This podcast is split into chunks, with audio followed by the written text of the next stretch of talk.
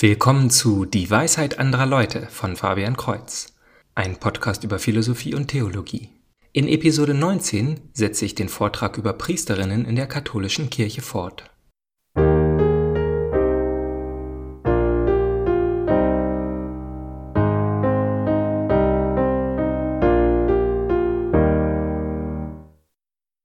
In der letzten Episode habe ich über typische Tendenzen und Vorurteile gesprochen.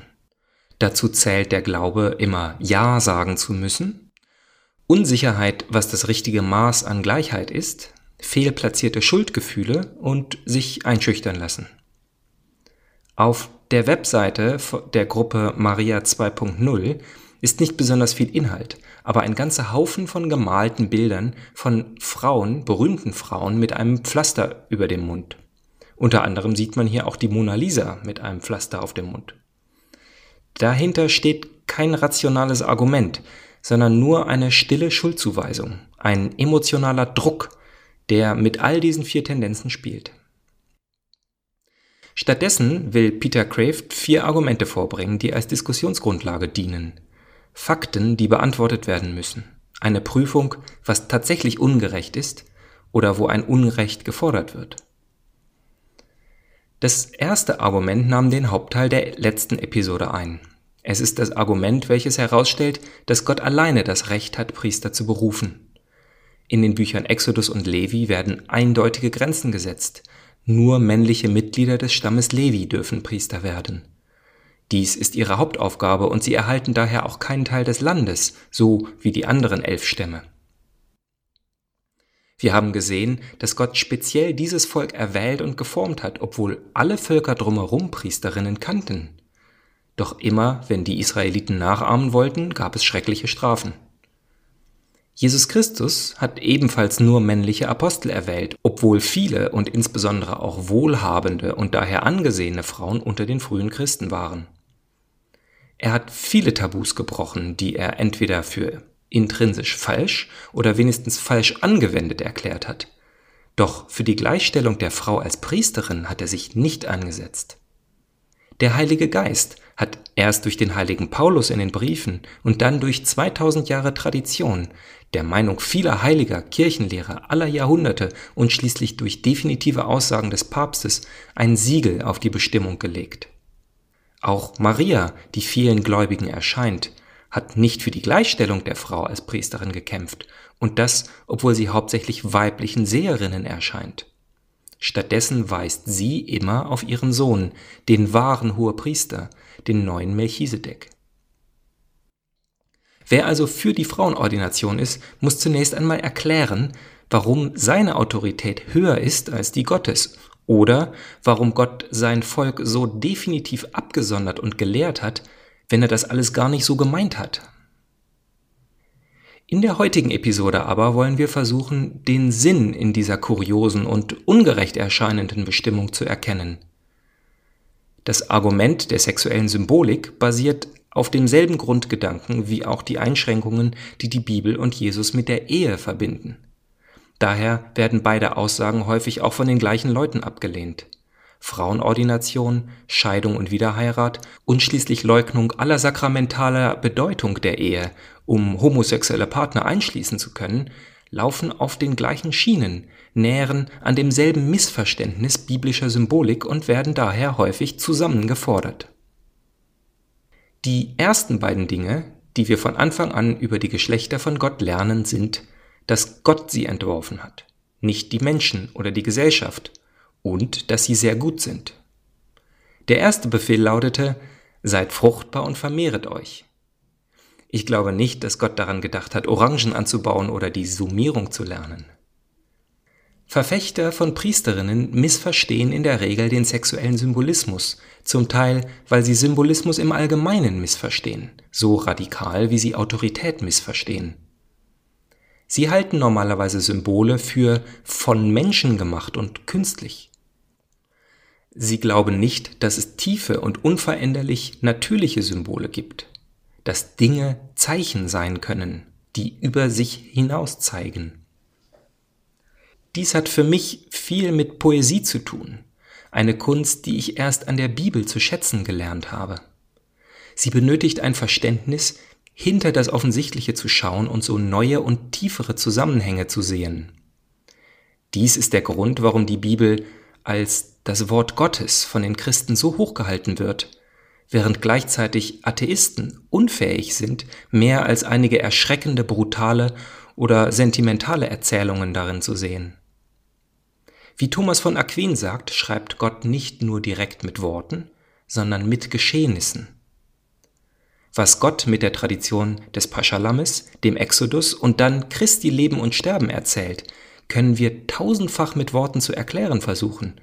Und dennoch werden die Worte Seht das Lamm Gottes auf taube Ohren fallen, wenn wir nicht verstehen, was Lamm bedeutet. Dass Jesus sowohl der gute Hirte als auch das geschlachtete Lamm ist, zeigt zum Beispiel, dass Gott von der höchsten Stelle, der höchsten Autorität auf die tiefste Stelle als hingerechneter Verbrecher gekommen ist, um uns von allen Seiten einzuzingeln. Er macht uns auf diese Art klar, dass egal wohin wir gehen, er schon da ist, selbst wenn wir glauben, von ihm davongelaufen zu sein. Gott offenbart sich nicht nur im wörtlichen Sinn der Bibel. Dies ist nur der erste, auf dem aber alle anderen basieren. Der geistige Sinn oder Sinne, denn es gibt drei, ist, wie Gott mit Geschichte und Natur schreibt. Professor Howard hat den Unterschied zwischen dieser uralten Weltsicht, in der alles etwas bedeutet, und der reduktionistischen modernen Weltsicht, in der nichts etwas bedeutet, in seinem Buch Chance or the Dance, also Zufall oder Tanz, auf brillante Weise herausgestellt.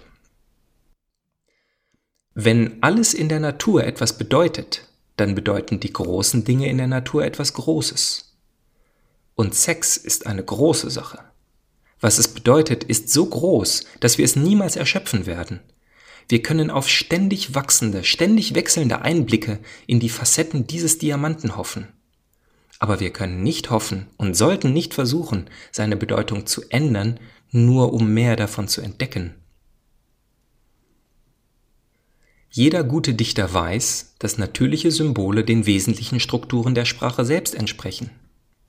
Der Himmel ist, war und wird immer ein natürliches Symbol für Gottes Reich sein. Der Boden ist es nicht. Das Sehen der Augen ist ein natürliches Symbol für das Verstehen des Geistes. Der Hunger des Magens ist es nicht. Wir alle kennen und erkennen dies unbewusst. Deshalb hat sich unsere Sprache so entwickelt, dass sie dasselbe Wort sehen sowohl für das buchstäbliche physische Sehen als auch für das symbolische Sehen oder Verstehen verwendet. Aufsteigende helle Noten in einer Dur-Tonart bedeuten Hoffnung und Freude. Wenn dunkle Noten in einer Molltonart absteigen, bedeutet dies unweigerlich etwas Schweres und Verzweiflung. Alles ist miteinander verbunden, alles zeigt über sich hinaus, besonders der Sex. Gott, der die Sexualität absichtlich entworfen hat, hat sich ausgerechnet als männlicher Mensch inkarniert. Jesus Christus ist heute noch männlich. Er hat immer noch seinen menschlichen Körper im Himmel. Und es ist ein männlicher Körper. Das ist Tatsache, das sind Daten. Dies ist keine Interpretation oder Erklärung. Aber ich werde jetzt versuchen zu erklären und zu interpretieren.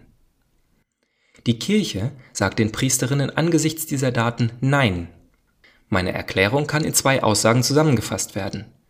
Priester Christi, die Münder Christi, durch die er die Worte spricht, dies ist mein Leib, müssen männlich sein, weil Christus männlich ist. Christus, das vollkommen menschliche Bild des Vaters, ist männlich, weil Gott der Vater männlich ist. Er, nicht sie. An dieser Stelle will ich Peter Kraft unterbrechen. Gott, nach eindeutiger Lehre der Kirche, hat kein Geschlecht. Er ist weder männlich noch weiblich. Peter Kraft ist sich dessen bewusst und will dem hier nicht widersprechen. Was er beschreibt, und das wird im Weiteren klar, ist, dass Gott uns und der geschaffenen Welt gegenüber männlich ist. Und deshalb ist die Inkarnation, in der Gott sich uns offenbart, männlich. Um dies zu verstehen, müssen wir männlich und maskulin unterscheiden. Mann und Frau sind biologische Geschlechter. Maskulin und feminin oder Yin und Yang, wie die Chinesen sie nennen, sind kosmische, universelle Prinzipien, die sich auf alle Realitäten erstrecken. Jede vormoderne Zivilisation wusste das.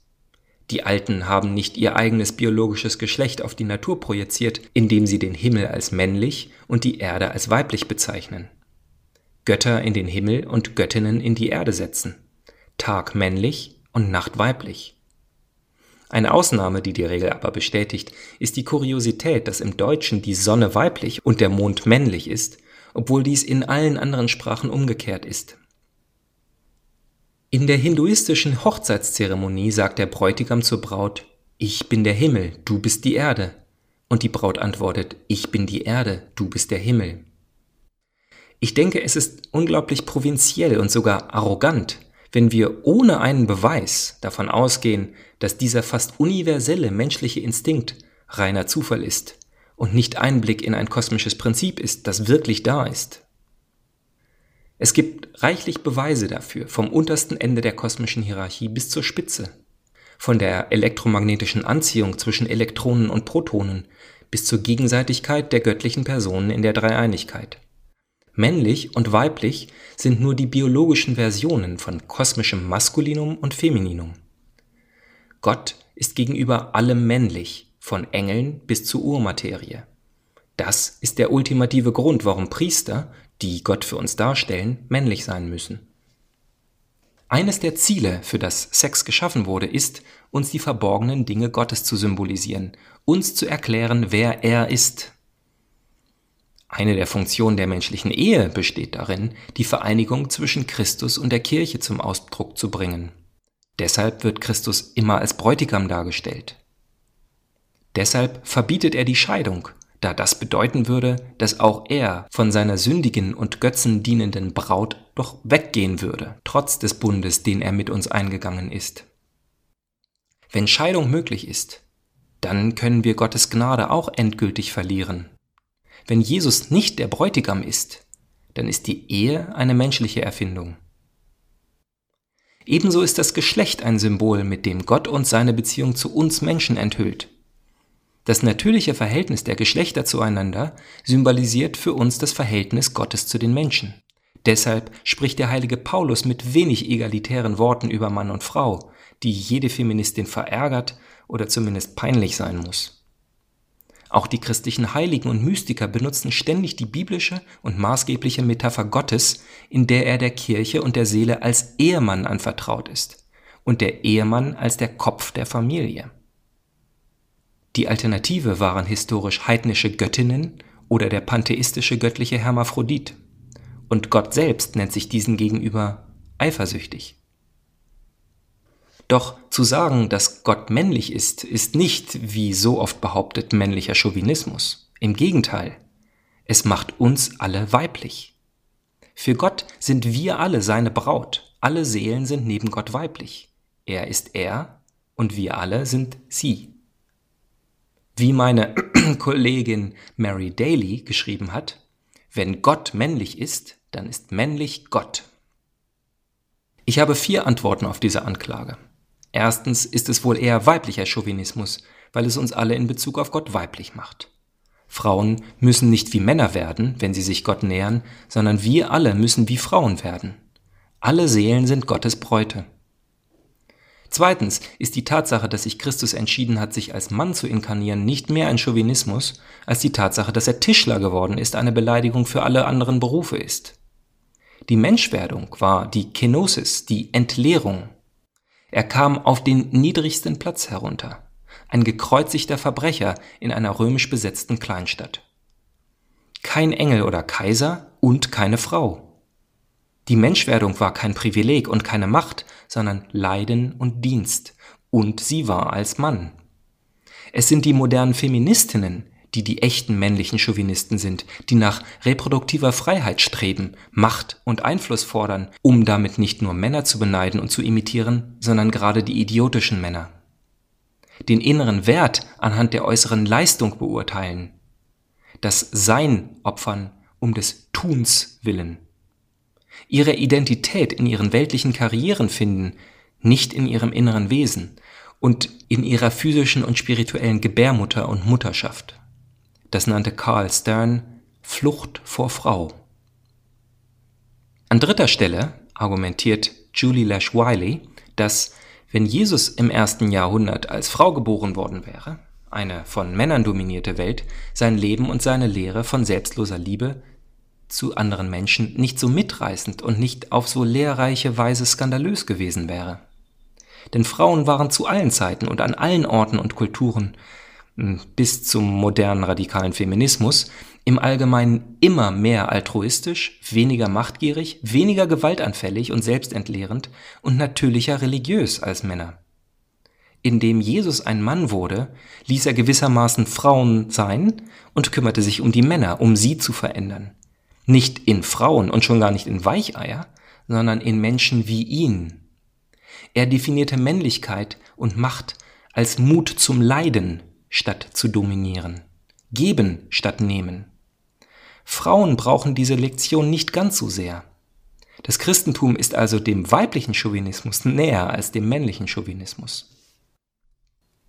Viertens und schließlich ist die Männlichkeit Christi nicht chauvinistisch, weil er eine Mutter hatte, aber keinen irdischen Vater. Maria ist die Widerlegung der Anklage des Chauvinismus. Kein bloß menschliches Wesen war je nach der Lehre der ach so chauvinistischen Kirche so großartig wie diese Frau. Sie ist der alleinstehende Grund zum Stolz in unserer verdorbenen Natur. Mutter Gottes, kaum ein Titel, den man verspotten kann. Mutter von irgendjemandem ist kaum ein Titel, den man verspotten könnte. Wie John C. Wright so wunderschön antwortete, ich bin Katholik, also bete ich täglich 50 Mal zu einer Frau und nur 5 Mal zu einem Mann. Der Grund von Marias Größe ist etwas, das so einfach und unschuldig ist, dass es für die Feministinnen zu einfach und unschuldig ist. Der Grund, warum sie zur Königin des Himmels gekrönt wird, der Grund für ihre Macht und Herrlichkeit ist ihre völlige Unterwerfung unter Gott, ihr Opfer, ihr Leiden, ihr Dienst. Muslime verstehen das aber sogenannte christliche Feministinnen tun dies nicht. Das Fiat, also es sei, wie du gesagt, ist der verborgene Schatz. An der Universitätskirche in Freiburg wurde im Rahmen der Initiative Maria 2.0 vorletzte Woche ein großes blasphemisches Poster aufgehängt, welches Maria als weibliches Geschlechtsteil zeigt. Nach tagelangem Protest ist es schließlich verschwunden. Die Antwort auf die Forderung nach Konsequenzen dafür lautet, und ich zitiere, Erzbischof Stefan Burger ist darüber im Gespräch mit dem zuständigen Kirchenrektor, der das Aufhängen des Transparenz für eine begrenzte Zeit genehmigt hat. Diese zeitliche Begrenzung der Erlaubnis stellt einen Kompromiss zwischen dem Anliegen engagierter Christinnen innerhalb der Hochschulgemeinde und der Ablehnung der Aktion durch andere dar. In dieser Darstellung kämpfen hier engagierte Christinnen gegen solche, die einfach nur ablehnen. Das ist kein Argument, sondern sofortiges emotionales Schwarzfärben der Andersdenkenden. Feministinnen müssen am grundlegendsten, was wir alle am grundlegendsten tun müssen, zum Kreuz gehen, die Faust öffnen und das Knie beugen. Diese Art des Feminismus scheint eine radikal andere Religion als das Christentum zu sein, weil er ein radikal entgegengesetztes Ideal der Heiligkeit, des Sinnes des Lebens, des Sinnes und Zweckes hinter der Religion hat. Der Punkt kann am besten historisch gewürdigt werden. Das Judentum unterschied sich in dreierlei Hinsicht von allen anderen Religionen der Welt. Erstens, Gott wurde immer als männlich dargestellt. Zweitens, er hat das Universum aus dem Nichts erschaffen, steht also völlig transzendent außerhalb und drittens hat sich uns offenbart.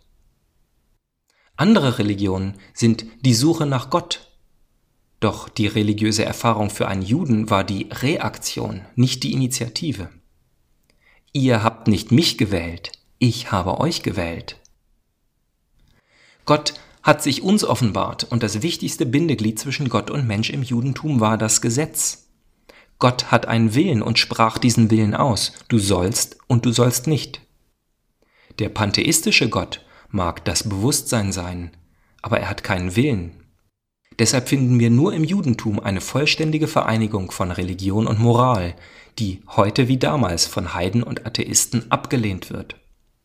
Und er ist dem Universum gegenüber transzendent. Als Schöpfer und Ursache ist er die Grundlage von allem und steht zu nichts in Konkurrenz. Zeus und Hera, Odin, Thor, Geld, Sex, Ruhm und Ehre sind nicht transzendent. Wo sie auftreten, muss alles andere weichen. Diese drei bemerkenswerten Merkmale des antiken Judentums, Gottes Männlichkeit, Transzendenz und Offenbarung, sind offensichtlich miteinander verbunden. So wie ein Mann von außen in den Körper einer Frau eindringt, um sie zu schwängern, so erschafft Gott das Universum von außen und vollbringt darin Wunder von außen. Er ruft auch den Menschen an, offenbart sich und sein Gesetz dem Menschen von außen. Er ist nicht die Macht wie in Star Wars, er ist das Gesicht. Ich zitiere noch einmal C.S. Lewis, der sagt, die Menschen tun sich schwer, von der Vorstellung einer abstrakten Gottheit zum lebendigen Gott überzugehen. Das verwundert mich nicht.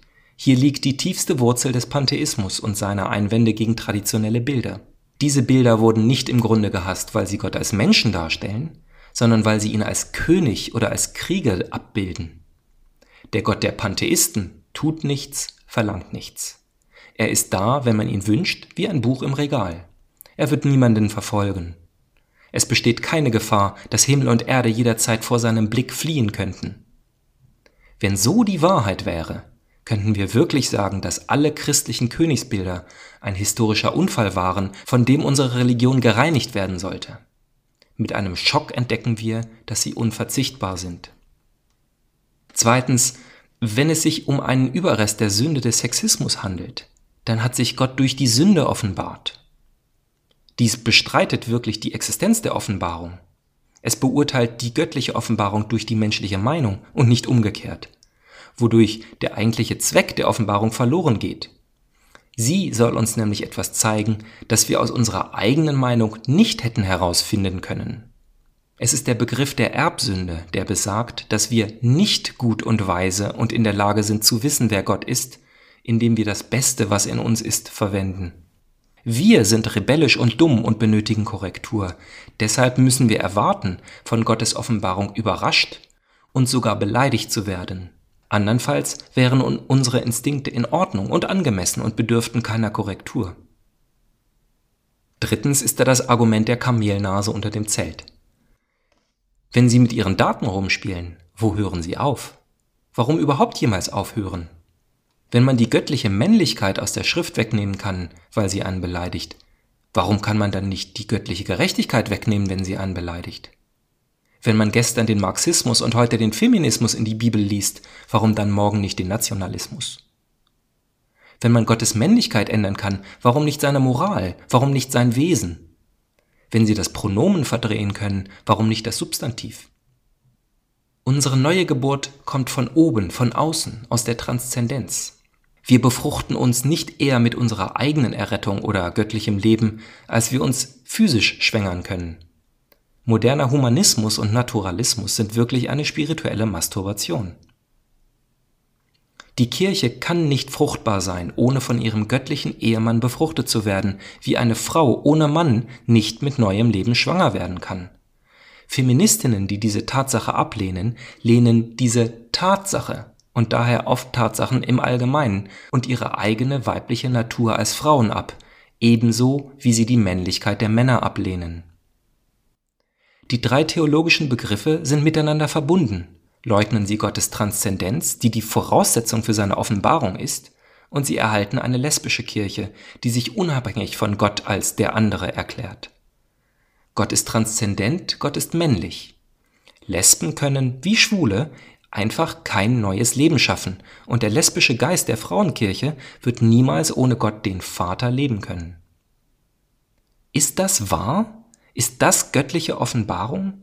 Ist dies ein Teil unserer Daten? Hat Gott die Juden wirklich auserwählt und zu ihnen gesprochen?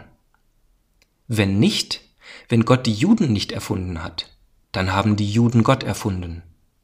In diesem Fall sollten wir ehrlich sein und aufhören, Christen oder sogar Theisten zu sein und Atheist, Heide oder Pantheist werden, wie es viele radikale Feministinnen bereits getan haben. Ihre spirituelle Attraktion zu diesen drei falschen Religionen ist natürlich und unvermeidlich. Es ist die Agenda hinter der Agenda der Priesterinnen. das Weltbild hinter den Priesterinnen. Priesterinnen sind nur die Kamelnase unter dem Zeltrand, und wenn wir sie hereinlassen, folgt der Rest des Kamels, da das Kamel ein einteiliges Ganzes ist. C.S. Lewis hat das gesehen. Er sah nicht nur, dass Priesterinnen nicht einfach eine andere Auslegung bedeuten, sondern auch eine andere Religion. Er schrieb, Warum sollte eine Frau nicht in diesem priesterlichen Sinne Gott repräsentieren? Nehmen wir an, der Reformator hört auf zu sagen, dass eine gute Frau wie Gott sein kann und fängt an zu sagen, dass Gott wie eine gute Frau ist. Nehmen wir an, er sagt, wir können genauso gut zu unserer Mutter im Himmel beten wie zu unserem Vater. Nehmen wir an, er vermutet, dass die Menschwerdung genauso gut eine weibliche als eine männliche Gestalt angenommen haben könnte. Die zweite Person der Dreieinigkeit könnte genauso gut als Tochter bezeichnet werden wie der Sohn. Nehmen wir an, dass die mystische Ehe umgekehrt wurde und dass die Kirche der Bräutigam und Christus die Braut ist. All dies scheint mir in der Behauptung verwickelt zu sein, dass eine Frau Gott als Priester vertreten kann. Wenn man also sagt, es wäre nicht wichtig, sagt man auch, dass alle männlichen Bilder nicht göttlich inspiriert sind, sondern ledig, lediglich menschlicher Herkunft sind. Und dies ist offensichtlich nicht zu tolerieren. Oder wenn es auch tolerierbar wäre, dann wäre es kein Argument für christliche Priesterinnen, sondern gegen das Christentum. Ich möchte diesen Punkt wiederholen, da er die Sache mit der Kamelnase verdeutlicht. Denn selbst wenn die Befürworter selber es nicht sehen, ist die Logik ganz klar. Wenn Priesterinnen möglich sind, dann lag das Christentum immer falsch und ist ganz eindeutig unwahr. Wer sich dennoch Christ nennt, der rühmt sich mit einem wahrhaft unerschütterlichen Glauben, aber hat damit ein Verhältnis zu Wahrheit und Aufrichtigkeit, das ich nicht verstehe. Doch was ist die Aufgabe eines Priesters? Eine Fehlübersetzung wären die Worte Minister oder Diener. Ministerien wie Lektor oder eucharistischer Helfer, Psychologe und Berater, Sozialarbeiter und politischer Aktivist und sogar Prophet können dem Geschlecht gleichgültig sein. Frauen können und tun all diese Dienste. Das Priestertum ist anders. Der Priester ist abgesondert, herausgenommen für seinen heiligen Dienst. Niemand außer einem Priester kann weihen oder im Rahmen des eucharistischen Opfers transsubstanziieren oder vielmehr das Instrument der Transsubstantiation sein. Ein katholischer Priester ist nicht nur ein Symbol, er ist sakramental in persona Christi. Wenn er sagt, das ist mein Leib, hören wir Jesus sprechen. Mir ist aufgefallen, dass ich gewisse Worte nicht sagen kann, weil ich es nicht will, mich vielleicht nicht traue. Dies sind vor allem blasphemische Worte, zu denen ich auch das heute so beliebte OMG zähle. Ich will sie nicht einmal im Scherz vorspielen, da ich nicht will, dass diese Worte überhaupt über meine Lippen kommen. Ebenso haben die Israeliten den heiligen Namen Gottes, das Tetragrammaton, nicht aussprechen wollen. Denn zu sagen, ich bin der bin, mit genau den Worten, die Gott gewählt hatte, bedeutet, dass man es von sich selber sagt. Also kann ich auch die Phrase Das ist mein Leib auch nur als Zitat in einem Satz erwähnen, in dem klar ist, dass ich es nicht von mir sage. Aber am Altar stehend, die Hostie hochhaltend, kann man es nur sagen, wenn man seine Lunge und Zunge ganz Gott hingegeben hat, damit dieser durch den Priester spricht. Pater Murphy meint nicht, dies ist der Leib von Pater Murphy. Der Priester erinnert sich nicht nur an die Worte Christi und wiederholt sie hier. Er verbindet uns mit ihrer Realität. Wir hören, wie Jesus Christus hier und jetzt spricht, wenn wir diese Worte hören, wie er tatsächlich dieses Wunder wirkt, das durch diese Worte bezeichnet wird. Ein Priester muss ein Mann sein, weil Christus ein Mann war. Und wie wir an der sexuellen Symbolik gesehen haben, ist das Geschlecht keine Äußerlichkeit, so wie Körpergröße oder Hautfarbe. Um dies zu sehen, betrachten Sie die von Bischof Alden Curtis angebotene Analogie. Er schreibt, könnte die Rolle von Hamlet in Shakespeares berühmtem Drama von einer Frau angemessen dargestellt werden? Als Frau nur dann, wenn die Handlung umgeschrieben würde und die Beziehungen und Dialoge der Hauptfiguren wesentlich verändert würden.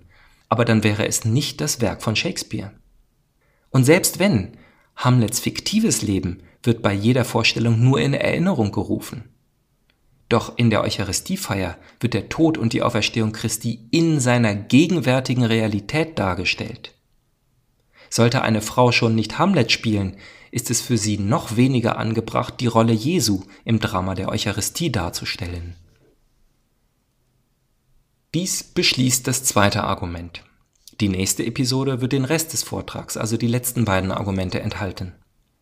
Ich muss zugeben, dass ich bis vor wenigen Jahren nie gelernt oder verstanden hatte, dass Christus der Bräutigam der Kirche, dass Gottes Bund mit der Menschheit eine heilige Ehe ist.